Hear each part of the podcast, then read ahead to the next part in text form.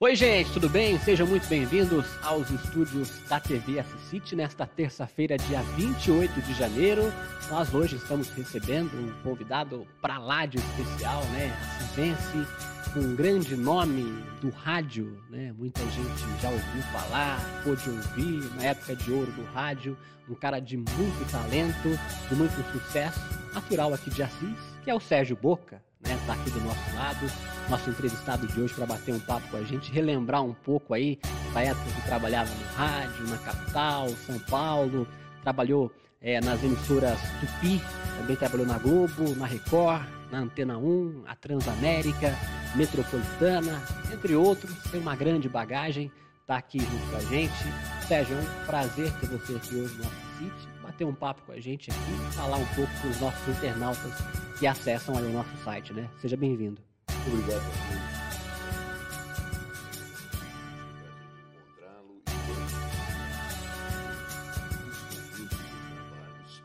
Você faz parte do povo muito jovens estão indo à luta, estão levando essa bandeira da comunicação, fazendo, acontecendo e trabalhando. O trabalho comunicação é o dia a dia, né? não, não se faz só é, ilustrações, não se conquistam é, furos, reportagens do nada. Né?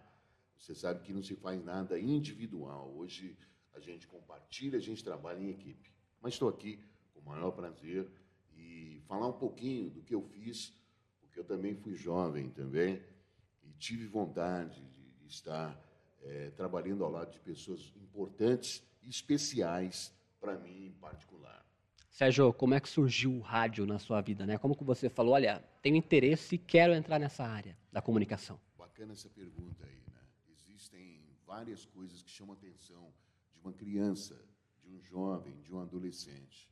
Você vê histórias de compositores, como é que eles faziam, eles assistiam TV, eles pegavam revistas e falavam, olha, eu quero estar no meio desse pessoal, quero conhecer principalmente a minha geração que assistiu Jovem Guarda no final da década de 60. A gente não tinha televisão em Assis.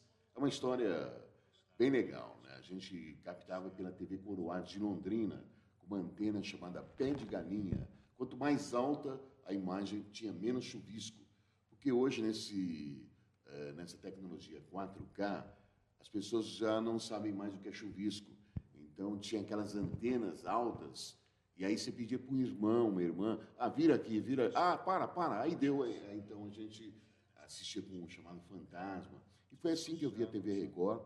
E na minha infância, eu ouvia nas rádios de Assis, as rádios que a minha mãe captava em 31 metros, 25 metros, eh, os Beatles. Era difícil passar 10 minutos no rádio sem que você ouvisse a música sucesso dos Beatles.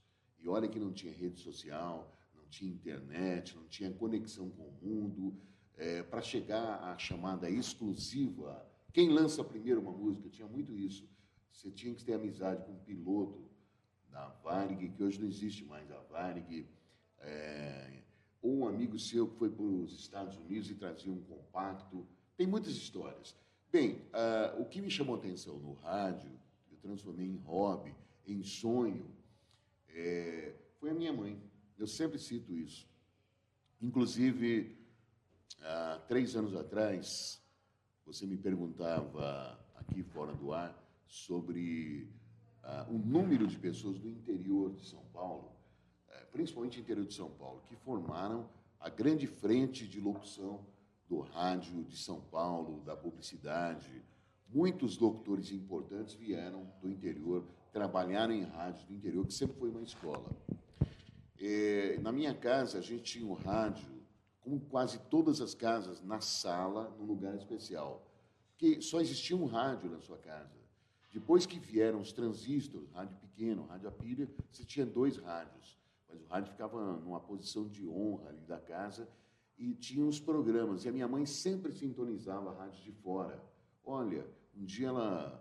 E ela ouvia também as rádios locais. Eu, eu, eu curtia aqui o Augusto Nunes, Cícero Coelho, É, teve um locutor fantástico aqui, que é uma tragédia, é um locutor que teve uma morte, é, ele se suicidou, sabe dessa história? Não. Na Rádio Cultura, José Fernandes, eu, eu gostava da voz desse cara. Aí eu soube que ele morreu, eu fiquei triste, cara. Então eu estou indo, estou devagando, mas foi a minha mãe que, fuçando ali, transitando, é, chamava o Dial. Isso em que época? Isso daí, é, eu tinha sete, oito anos de idade. Tinha sete, oito anos de idade. Depois eu fui transferindo isso para a adolescência. Tinha uma árvore no fundo do quintal da minha casa. Sempre morei aqui pela região central. Eu subia nessa árvore e pegava uma mangueira daquela que você para aguar as plantas e, e pedia para minha irmã ficar ouvindo. E eu falava, eu copiava rapidamente no rádio, era um rádio de válvula, os, pre, o, os comerciais. Tipo, vou dar um exemplo, não sei se. Tipo, supermercados informam a hora certa. Agora você encontra os melhores preços, produtos. Não, fica ouvindo aí e tal, entendeu? E na hora de tomar banho eu ficava também é, imitando locutores, principalmente chamadas de televisão. Mas a minha mãe, uma vez, ela mostrou um programa, falou, olha esse moço, olha que voz bonita, olha, ele canta junto com as músicas. Eu nunca tinha visto isso. Ele fala inglês, olha, ele fala filosofias. Era nada mais, nada menos do que o Hélio Ribeiro. Cara que, para mim, foi o Chaplin do rádio. O rádio moderno se divide em antes e depois do Hélio Ribeiro. Mas aí é um capítulo é, à parte, né? Ele introduziu as vinhetas do rádio, ele inventou a tradução, que depois eu faria na década de 80 na Globo FM. E um cara com uma, uma, uma capacidade, ele sempre trabalhou no rádio e sempre foi diretor. E eu tive um encontro com ele também. Mas depois a gente vai falar sobre isso. Né? Sérgio, fiquei sabendo de uma história que você trabalhou numa lojinha de material de construção. Uhum.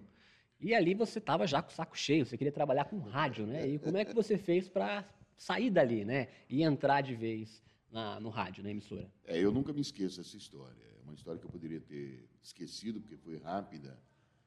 Eu tinha uma, uma tia aqui em Assis, por sinal, ela era, ela e foi, né? Foi maiores boleiras de Assis, confeiteiras. Todas as pessoas que se casavam na época é, faziam bolos com a minha tia, nome é Nair Boquembus, pessoal. Eu sou dessa família, o pessoal mais, mais antigo vai lembrar que compravam bolos para casamento tal. Um dia ela me ligou e falou, me ligou, nem telefone eu tinha em casa na época, nós, nós não tínhamos telefone, pouca gente tinha. Ela me falou, Sérgio, você não quer trabalhar? Está numa época para trabalhar. Eu tinha 13 anos, né? Não, não, não, minto, 13 anos não. Eu tinha 16 anos, 16. Não, vou trabalhar, você não ia falar que não, né? Aí eu, eu, eu estudava à noite, no Hernani Rodrigues, e ela me arrumou um emprego nas Casas Jaspe. Isso não tem mais, né? É na JV, ali quase que em frente Sol e Lua. Ah. Eu não tinha a menor noção de como trabalhar numa loja dessa que vende é, canos, é, como é que é que eles falam? Joelho, me, me pesa meio quilo de vermelhão. Comprava-se vermelhão, é, cimento a granel, né? Pesando. Eu ia pesar aquilo, caía tudo na minha roupa e o cara percebeu. Um dia até ele me chamou no escritório e falou: Pô, eu acho que você é um cara para trabalhar em escritórios, é, um serviço mais limpo. Aí ele estava me demitindo, mas ele ficou meio é, sensibilizado e falou: tem algum lugar para você trabalhar? Já arrumou um emprego? Eu, na hora, falei: eu vou trabalhar na Rádio Difusora de Assis. Ó, oh, já garantindo ali, já.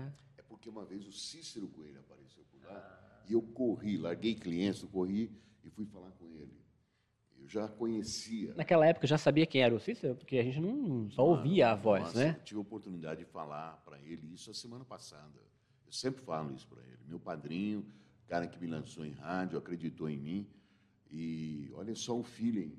Por isso que o Cícero é um dos grandes empreendedores e empresários do rádio local e até nacional. Ele nunca saiu da cidade de Assis, ele se tornou um gigante é, é uma coisa é natural, algumas coisas que você tem, né? Eu cheguei nele num cantinho, ele já era vendedor de anúncios, gerente da rádio, não era só um locutor. Eu já havia visto ele, contei isso para ele, uma externa. Até lembrei o local, perto ali do Santa Rosa. E aquele cara magrinho, aquela voz maravilhosa e tal. Ele não lembra disso, mas eu, eu recordei a semana passada. Aí cheguei e, num cantinho ali, é, falei, Cícero, eu estudo no, no ginásio, aí no Hernani Rodrigues, aquele tempo era ginásio. Né? E eu fico fazendo locução. Teve até uma feira aquele ano no, no Hernani sobre aves, chamava-se Expo Aves. Aí os caras vão gravar com o Boca, meu apelido era Boca já, né? Aí eu já fiz lá, sempre pensando em algum locutor, né? imitando alguém. Primeira Expo Aves, a primeira exposição jamais vista. Tal, né? E aí eu lembro que passou o alto-falante na rua, eu, puxa, minha voz. Ah, chamei minha mãe, chamei minha irmã. Olha, olha, e, e já corri atrás do carrinho ali, até onde eu podia, né? Ficava até meio envergonhado. Bom, aí eu contei isso para ele, ele falou, aparece na rádio, vamos conversar. Eu apareci, ele falou, vou te dar um horário de domingo, sem me experimentar nada. Aí ele ficou ouvindo, monitorando como é que eu, eu me portava aos domingos. Eu fiquei, eu me lembro que quatro meses, contando os dias, poxa, é segunda-feira ainda. Hoje eu não quero que a segunda-feira passe mais, né? Eu não via o dia, a hora de chegar domingo para apresentar o programa. Aí depois eu fui transferido para a noite oficialmente, depois eu passei para a tarde, e eu fiquei pouco tempo aqui em Assis. Já fui para São Paulo em 74. Legal. Aí você trabalhou um tempo na difusora, foi isso? Como é que foi? Trabalhei em 72 até 73, quando no final do ano de 73 eu é, é, tinha uma namorada aqui também que me influenciou muito, né? Ela foi embora para São Paulo e eu quis imediatamente também ir para São Paulo. Eu até comentei com a minha mãe, não, mas eu nem conhecia São Paulo. É, é, é, difícil. Eu já tinha amigos que vinham frequente, frequentemente, ou seja, em excursão, é, férias, tinha uma tia, um irmão, já tinham relação com São Paulo, já falavam da Rua Augusta, já falavam é, própria Paulista, conheciam coisas que eu não sabia. Mas essa namorada veio para São Paulo e eu, eu quis mudar também, e aproveitei, fui fazer o vestibular da Faculdade Casper Libero, sem ter também muita noção. Eu achava que eu entrando na faculdade de comunicações, eu já entraria no rádio ou numa agência de propaganda. Eu fiz opção por propaganda.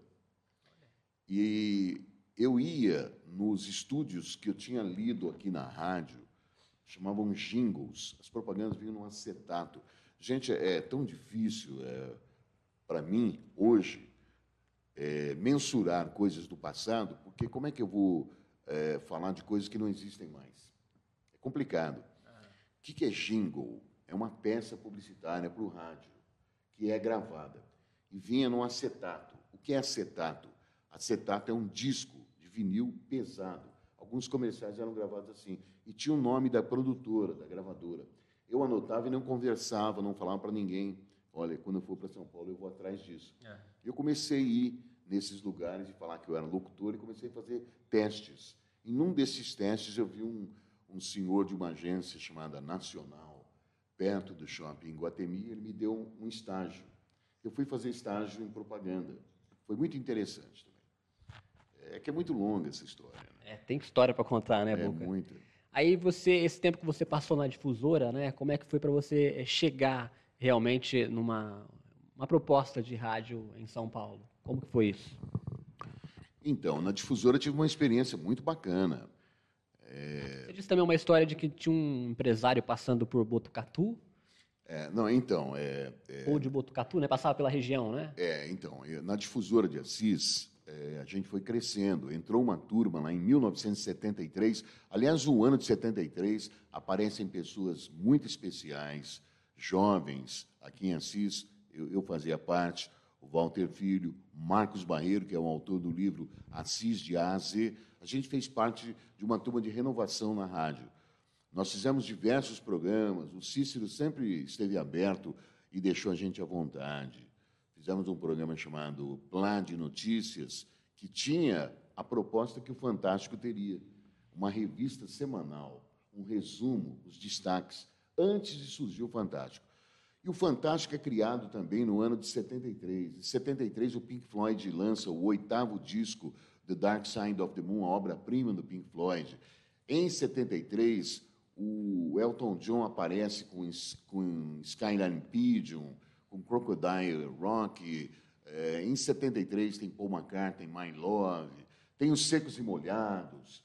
Tem o Raul Seixas que aparece. Então, um ano que ajudou muito a formatação musical e experimental e revolucionária do rádio. Quando terminou o ano de 73, tive uma passagem muito gostosa, muito interessante pela difusora, que foi uma espécie de cursinho. Eu fui para São Paulo. E aí eu falei, eu vou fazer testes em rádio. Era bem difícil. E eu tinha todos aqueles meus ídolos, a Excelsior, era a minha rádio do coração, tinha concorrente na Excelsior, a difusora, que eu só vinha conhecer em São Paulo, porque não pegava aqui. E a difusora ficava onde? No prédio onde funcionou a MTV depois. O prédio famoso dos diários associados. Eu fui até lá. Naquela época, se não tivesse o vozeirão, não passava nem na porta, pelo jeito, né? Tinha que ter um timbre marcante, não digo só vozeirão. Você tinha que falar, e, e os caras faziam, faziam um teste. Depois do teste, veio o negócio de. Eu, eu gravei um piloto. Hoje em dia, o cara, eu gravei um piloto. Às vezes, vem um monte de pilotos. Piloto é, é viu, gente, não é piloto de avião, não. É, depois a gente explica, né? É um ensaio ali. Um... Tipo uma demonstração do, daquele material, né? Isso, boa. É isso mesmo. Então, mas naquele tempo você fazia teste. Cara, o garoto vai fazer um teste aí. Você entrava no estúdio, o operador gravava, dava uma lauda um, de noticiário daquilo que faziam. Então eu fui na Tupi, o cara falou: Olha, eu não tenho vaga e a Tupi viria a falir depois, tem um grande, faliu a TV, faliu a rádio, pouco, pouco tempo depois. O cara falou, só tem vaga para noticiarista. Não era o meu forte. Cheguei a fazer aqui em Assis Rotativa Sonora, ao lado do Cícero Coelho. Pouca gente lembra disso. Aí eu fui lá e li o noticiário. Eu pensei comigo, eu não posso errar. Pô, eu sei ler. A minha voz está legal. Então eu vou fazer o teste. Aí eu fui aprovado para fazer o Mundo pela Tupi. Ficava a tarde toda até meia-noite lá na rádio. Ficava a tarde toda. Terminava o programa do Barros de Alencar. E agora o Mundo pela Tupi. Rapaz, eram umas cinco laudas. E eu não era acostumado. Eu gostava de trilha sonora para você respirar. Aí eu ficava lendo. Era direto, né? Eu ficava lendo no banheiro, no corredor, e falava, não posso errar, não posso errar. Blá, blá, blá, blá. E, bom, eu não, não posso perder esse emprego. E acabava indo bem, sabe? É, quem sabe, sabe, né? Ó, o João Pedro Coelho tá mandando um abraço, o Valdice Passos, o Carlos Almeida Prado, a, o Aparecido Leme, a Luciana tá comentando aqui também, a Rosângela Rosisca, uh, o Geraldo Floriano falando Sérgio Boca, todo estiloso, tá parecendo o Bono. O Geraldo Floriano. Ah, o Geraldo Floriano é. Tá, eu confundi. Geraldo Floriano, Geraldinho da Grande do, editor, cinegrafista. Câmera, tá, é. Obrigado pelo bono. Algumas pessoas falam, eu agradeço. Quanto mais é, é, comparações boas é sempre importante, né? Legal. Boca, nessa época que você está falando da Tupi, é, foi a época também que você disse que se assustou com o que viu em São Paulo, a questão do edifício Joelma pegando fogo? Foi, foi exatamente. Então, nessa época é, da Tupi, eu, eu tinha visto o incêndio do Joelma.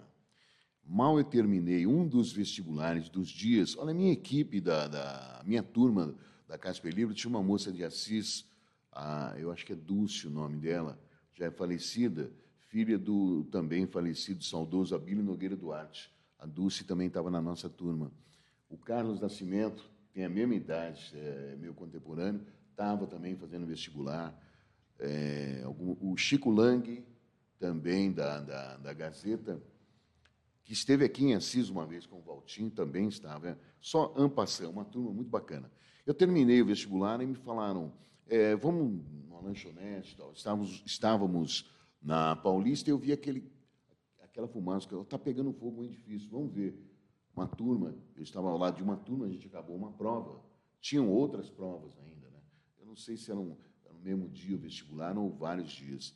A gente se encaminhou ali até o MASP, eu não sabia o que era MASP, onde era, é, e descendo né, uma, uma, a ruazinha do MASP, você desemboca na 9 de julho. Quando eu cheguei na 9 de julho, que eu vi aquilo cara a cara, fiquei no viaduto Maria Paula, eu vi o incêndio, vi pessoas pulando, vi aquela massa de, de, de fogo, uma coisa inacreditável.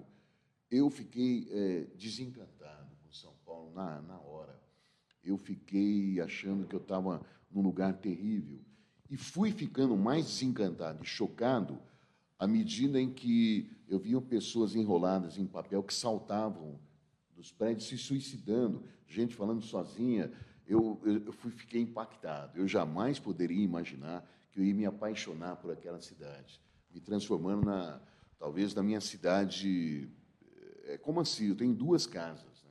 mas na, eu fiquei e eu fui, eu estava hospedado na casa de uma tia ali na rua Cardoso de Almeida. Eu voltei e a televisão estava ao vivo transmitindo o incêndio do Joelma. Infelizmente, me parece que da região nossa, contando com Assis, Palmital, Cândido Monta, morreram umas 30 pessoas é, da nossa região é, naquele edifício que tinha um banco importante na época e dava gerava empregos. Né? Eu fiquei, é, aquilo foi um pesadelo realmente, né? Ô Boca, quem foram os grandes nomes que você trabalhou no rádio, que você pode recordar, falar para gente, e que você teve a honra e o prazer também de trabalhar junto? E que eu admirava e passei a ser colega, né? ou passei a ser comandado. Bom, o primeiro nome foi o Hélio Ribeiro. É, eu tenho uma passagem com o Hélio Ribeiro, você até comentava o dia que eu perdi a paciência. Né? Eu também fui jovem, fui maluco também. Né? É, um dia eu discuti com o Hélio, eu saí da rua Radiante, peguei um ônibus e vim para a rodoviária. E meu pai falou: Ué, o que você está fazendo aqui?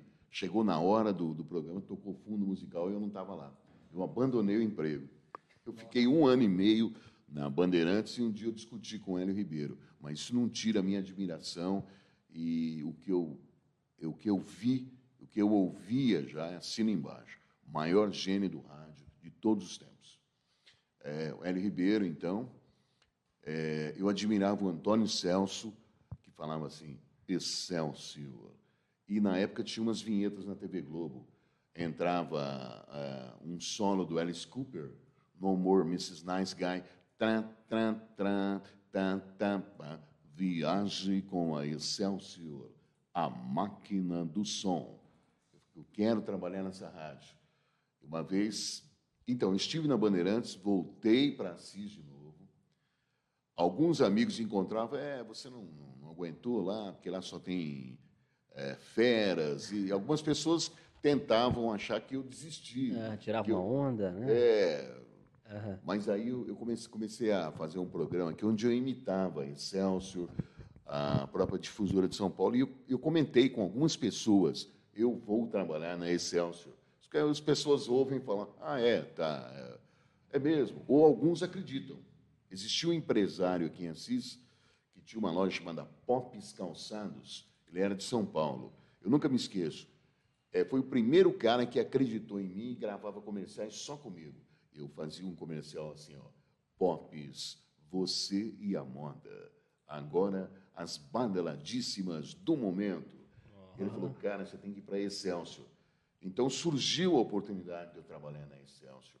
Mas aí eu tenho que contar como é que eu cheguei lá. Então eu mas eu trabalhei com Antônio Celso e trabalhei na Excelso do Sistema Globo de Rádio. E no ano seguinte eu abandonei, abandonei Excelso, não, começaram a pintar as FMs. Essa é uma história muito interessante. Como surgiram as, F, as FMs? Elas já existiam lá atrás, nessa uhum. época do Joelma. O FM é, era usado para trazer a linha do transmissor, que ficava no Pico do Jaraguá, por exemplo, até a Bandeirantes, que ficava no Munumbi. E algumas duas ou três emissoras, como Cultura e Eldorado, transmitiam FM como chamada música de elevador, consultório dentista. Tocavam aquelas. Parece que era muito delicado. Agora vamos ouvir a música de número 9. Caetano Veloso canta. Duas horas e dois minutos, Eldorado, São Paulo. Música ao cair da noite. Então, FM era isso. Em 80, esse paradigma é quebrado. Eles levaram gente para falar, não ainda como a M, ainda era uma coisa elitizada, mas todos os artistas, sem tirar nenhum, queriam entrar em FM. Estar na FM estéreo é, virou moda, os carros estavam curtindo a uh, FM. Essa época, o AM sofre um bombardeio no que diz respeito à música.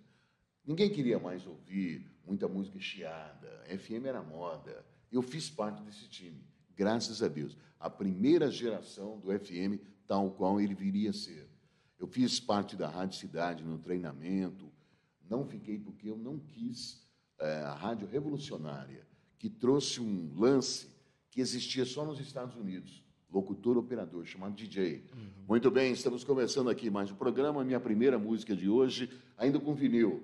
Você está ouvindo aí Christopher Cross, Sailing, maravilha musical, hein? Duas horas e dois minutos. O primeiro que passar agora aqui na porta da rádio vai ganhar um adesivo, uma camiseta. Oh. E eu, eu fui me tornando assim fanático por fazer cabeça de música. Tinha até uma torcida para ver que horas que eu errava. Você imaginou? Porque eu falava, pá, pá, pá, vamos ver. Christopher Cross, ele, panana, ele, ele, eu, bato, eu termino de falar, o cara canta. Então, tinha toda essa. Hoje as pessoas não se ligam mais nisso, né? E quanto mais é, desimpostado fosse, eles queriam, né? Ah, existiam diretores que pegavam no pé, mandavam você falar sorrindo. Na Manchete FM eh, foi incrível. Os caras queriam. Põe um sorriso, Sérgio, que eram os cariocas. Foi eles que deram o nome de Sérgio Boca. Foi a família Bloch, a Manchete. Fui muito feliz na Manchete. Peguei meu primeiro avião pela Manchete, fui coordenador em Brasília. Tem uma história em Brasília, trabalhei com Alexandre Garcia, caramba. Almoçava com ele. A Leilane Norma, que é hoje da, da, da Globo News, era minha redatora você acredita nisso? E à tarde ela fazia é, reportagem é, na TV Globo de Brasília. Ela já fazia TV, mas uhum. ela é redatora da Manchete, é, da Rádio Manchete. Fiquei em Brasília, foi uma experiência incrível também. Né? Voltei para São Paulo.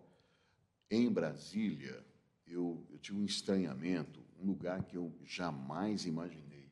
Não tem cruzamento. Do hotel, você olha Brasília, parece que você está vendo um autorama à noite uma coisa muito diferente. Pouca, hoje você já passou por essas transições, tanto do, do AM com o FM, no rádio, e como que você vê hoje nessa questão da internet, porque eu sei que você tem uma rádio web também, é. como que você vê toda essa transformação hoje nesse digital, com essa tecnologia que é a internet? Ela veio para somar em muita coisa, mas muita gente reclama também né, dessa transformação. Como que você vê?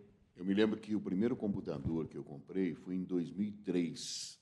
Eu não entendia nada, vivia desconfigurando ele, punha o dedo onde não devia, é, pegava as teclas. Eu ia ali na rua Santa Figênia, comprava um monte de programas piratas e ficava instalando sem saber o que era. Depois teve uma época que eu fiquei fascinado em baixar músicas. Existia o Napster. O Napster foi o pioneiro. Depois fecharam o Napster. Hoje tem que pagar para baixar música. Foi o, o pai do Spotify do Deezer, foi o Napster. E aquele tempo a internet era discada. A partir da meia-noite só paga um pulso. À meia-noite eu colocava uma lista de música para baixar. De manhã eu via aquilo e falava: Meu Deus, como é que pode? Eu nunca ouvi mais essa música. Agora ela é minha. Então foi uma revolução. Ela é minha. Eu não precisava ir na loja de discos. Começa aí já.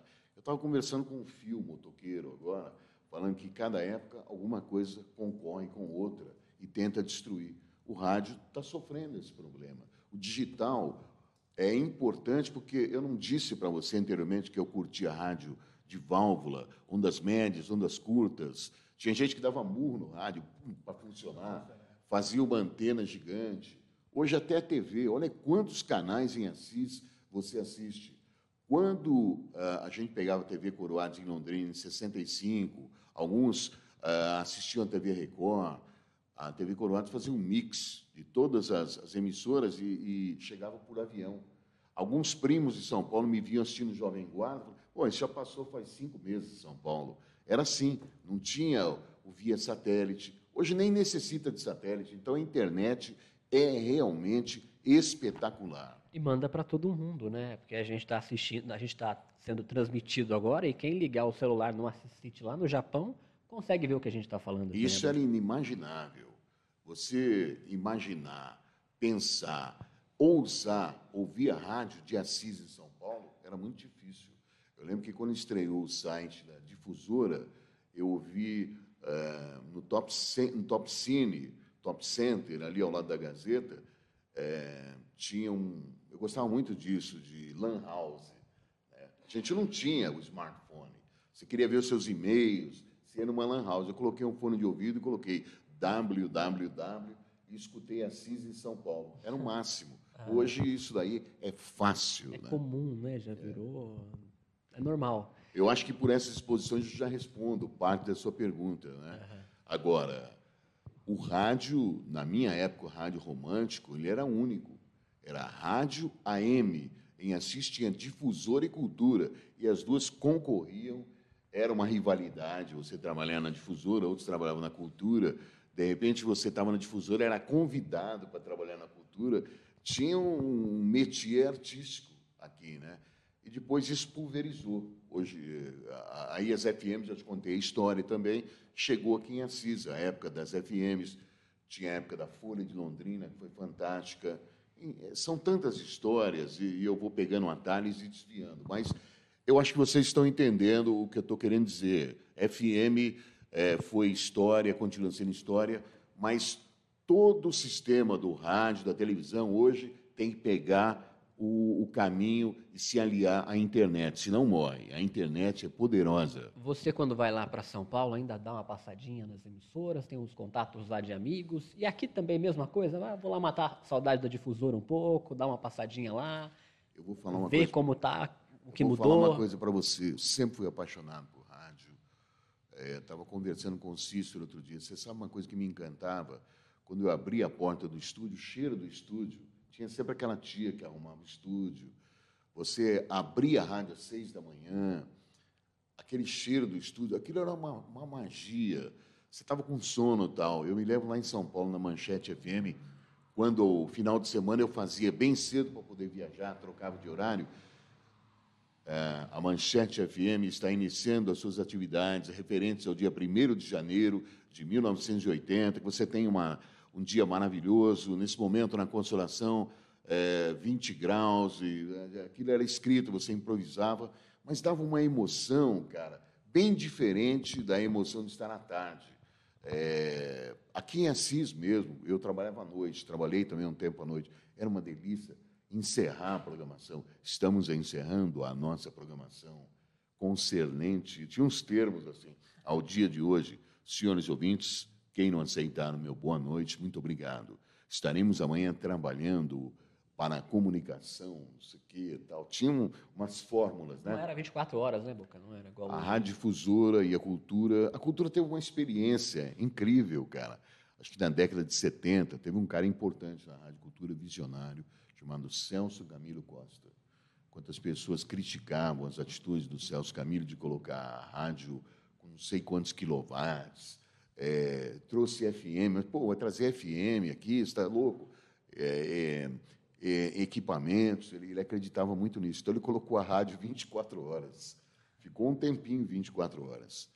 São dois caras, né? Eu, eu, eu, eu acho um empresário assim de equipamento hoje, de, de modernidade, é, é, é o Cícero, né? Mas lá na década de 70, o, o Celso Camilo era o visionário nem sempre compreendido. Tem também um cara maravilhoso aqui que eu quero citar também, onde você encontra ele. O cara é um pai, o cara é um é um gentleman que é o Toninho, o, o Toninho Camargo. Né? E, e, se eu estou esquecendo outras pessoas, é que eu tenho que. Eu passei só quatro anos aqui em rádio Assis. Né? É, a maior parte da minha vida eu passei fora daqui. Então, mas é isso. Se eu for falar também de todo mundo, a gente não vai você estava falando o quê para mim é, sobre.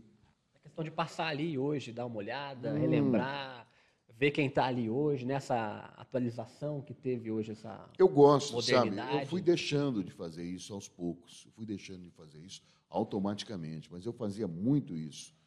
E quando eu chegava em São Paulo, é, rapaz, eu tinha uma recepção meio assim folclórica todo mundo saía dos lugares para tirar foto comigo, conversar comigo. Tem um programa que eu frequento em São Paulo, sempre, eh, eu fico até chato porque eu vou muito nesse programa, é o Oxidance, do meu amigo Carlinhos, em São Paulo.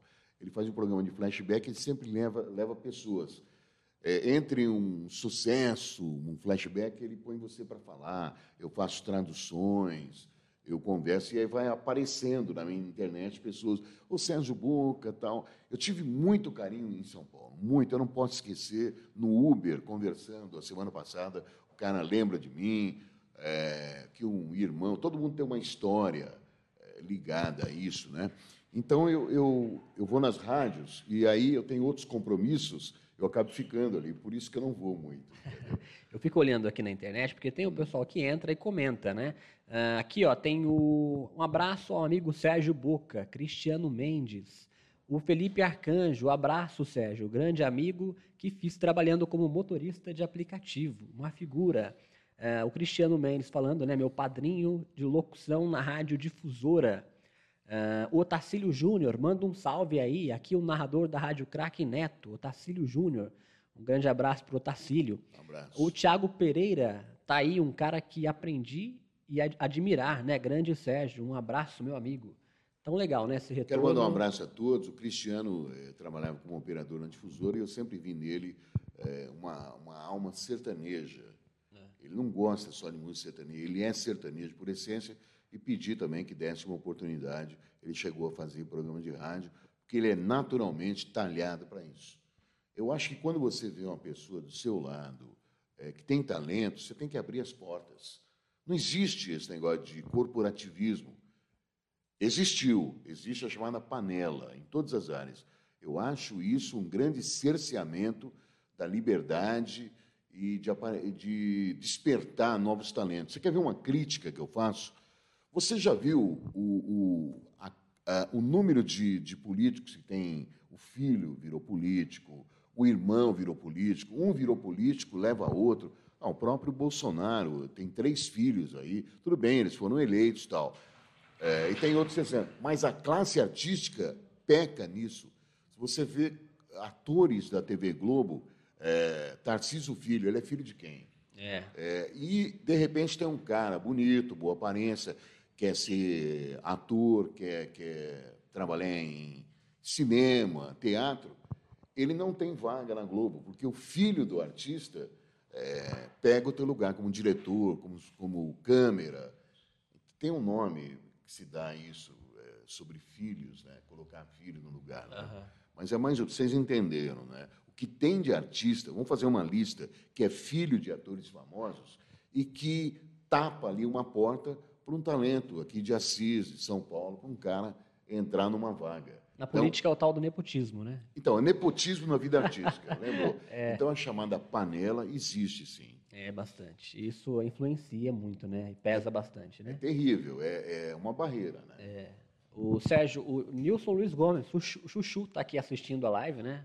É, esse cara não existe, né? Esse cara é, é tudo, é um, é um Lennon, é uma McCartney na minha vida é o cara que idealizou a rádio Good Times Revival. Esse nome eu criei, e o Chuchu é, é 80% a rádio. A rádio vai muito bem, é o cara que, nas boas e nas más, nos momentos bons, e aquela letra, meu amigo de fé, do, do, do Roberto e do Erasmo, um abraço, é serve para você. Legal. É, eu estava pensando que o ano de 73, que é o ano próximo em que eu comecei em rádio, foi fantástico. É, e eu tive essa oportunidade. Secos e Molhados, Raul Seixas, Elton John, Pink Floyd. Então, é, não querendo ser saudosista, eu não vejo termos de comparação com uma coisa tão fértil quanto foi, quanto foram os anos 70. Depois, ali na frente, nós tivemos um fenômeno aqui mesmo, baseando-se em músicas da época, que é o fenômeno disco tivemos o porão.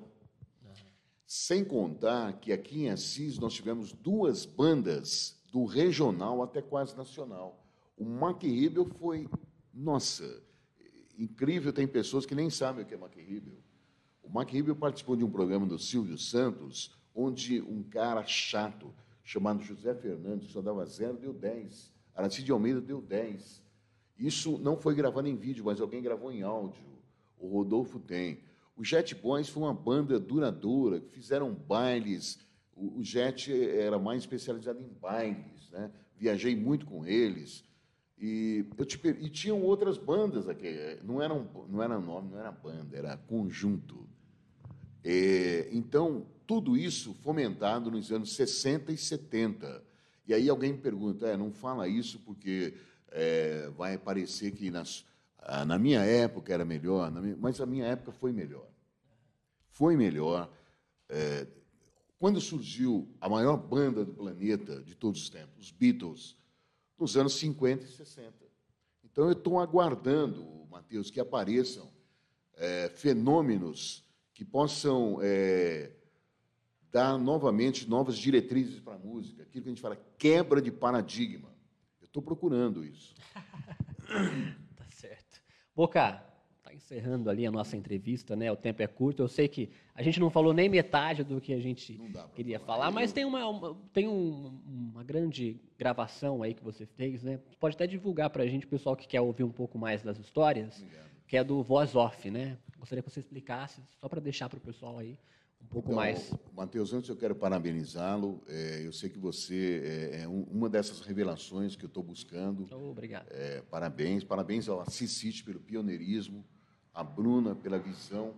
Eu acho muito importante quando a pessoa tem a, a antivisão, a visão e o pioneirismo. Então, a City cumpre rigorosamente é, esse espaço histórico. Abraço também ao prefeito, também, que está fazendo um bom trabalho, é, sem cabutinismo, como diria o apresentador Antônio Sérgio dos anos 60, quem eu peguei esse termo com ele sem saber o que significa, sem cabotinismo algum. Hoje eu sei o que significa. E quero cumprimentá-lo. Estou vendo ali uma figura que é Social Club, que me remete a festas. Como é o nome, oh, nome Nádia Neder. A Nádia Neder. É, muito classuda, muito estilosa e parece que a gente está numa festa, né? Houve uma época que eu, eu, cruzava muito com ela. Eu fiz um período aqui com o Fernando Pasquarelli que eu era uma espécie de Amaury Júnior aqui. Ah, ia nos eventos? Gostoso, gostoso. Isso é legal porque você está ali. Eu gosto muito, eu gosto muito de festa, sabe? Eu gosto muito de shopping center. Eu gosto muito de olhar vitrine. Enfim, e ouvir música? E falando, falando nisso, Matheus, a gente ouve música muito mais fácil hoje do que ontem. Nesse sentido, melhorou muito. Uhum. Então, deixa para a gente, então, o Voz Off, como que é para entrar Nossa, no podcast? eu já mudei né? de assunto, eu mudo com facilidade. gente, o Voz Off é uma produção é, do Antônio Viviani, aquele cara que faz o comercial do 2 por 14,90, Marcão. Sabe aquele comercial do McDonald's? É. Então, o, o Viviani fez é, esse projeto ao lado do Nicola, Felizmente, eu estou colocado ali entre as figuras escolhidas, o que é, me, me, enche de orgulho e de emoção. É, colocou as figuras emblemáticas do rádio de todos os tempos. E é por, por tempo de rádio, por idade. Então, Voz Off, número 22, onde eu falo pelos cotovelos e conto algumas histórias, ainda não deu para contar todas. Muito obrigado, me desculpem aí, mas. Uh, eu tinha muita. Eu pareço, Mateus, aquele cara que foi é, sequestrado. Aí você solta o cara e começa a falar. Né? tá certo. É porque tem história, tem bagagem para contar, né? Então a gente entende. Boca, muito obrigado tá, pela sua vinda aqui no Arce City. E a gente agradece você também que acompanhou essa entrevista aí pelo nosso portal. Um grande abraço e amanhã a gente está de volta com mais um entrevistado. Até lá.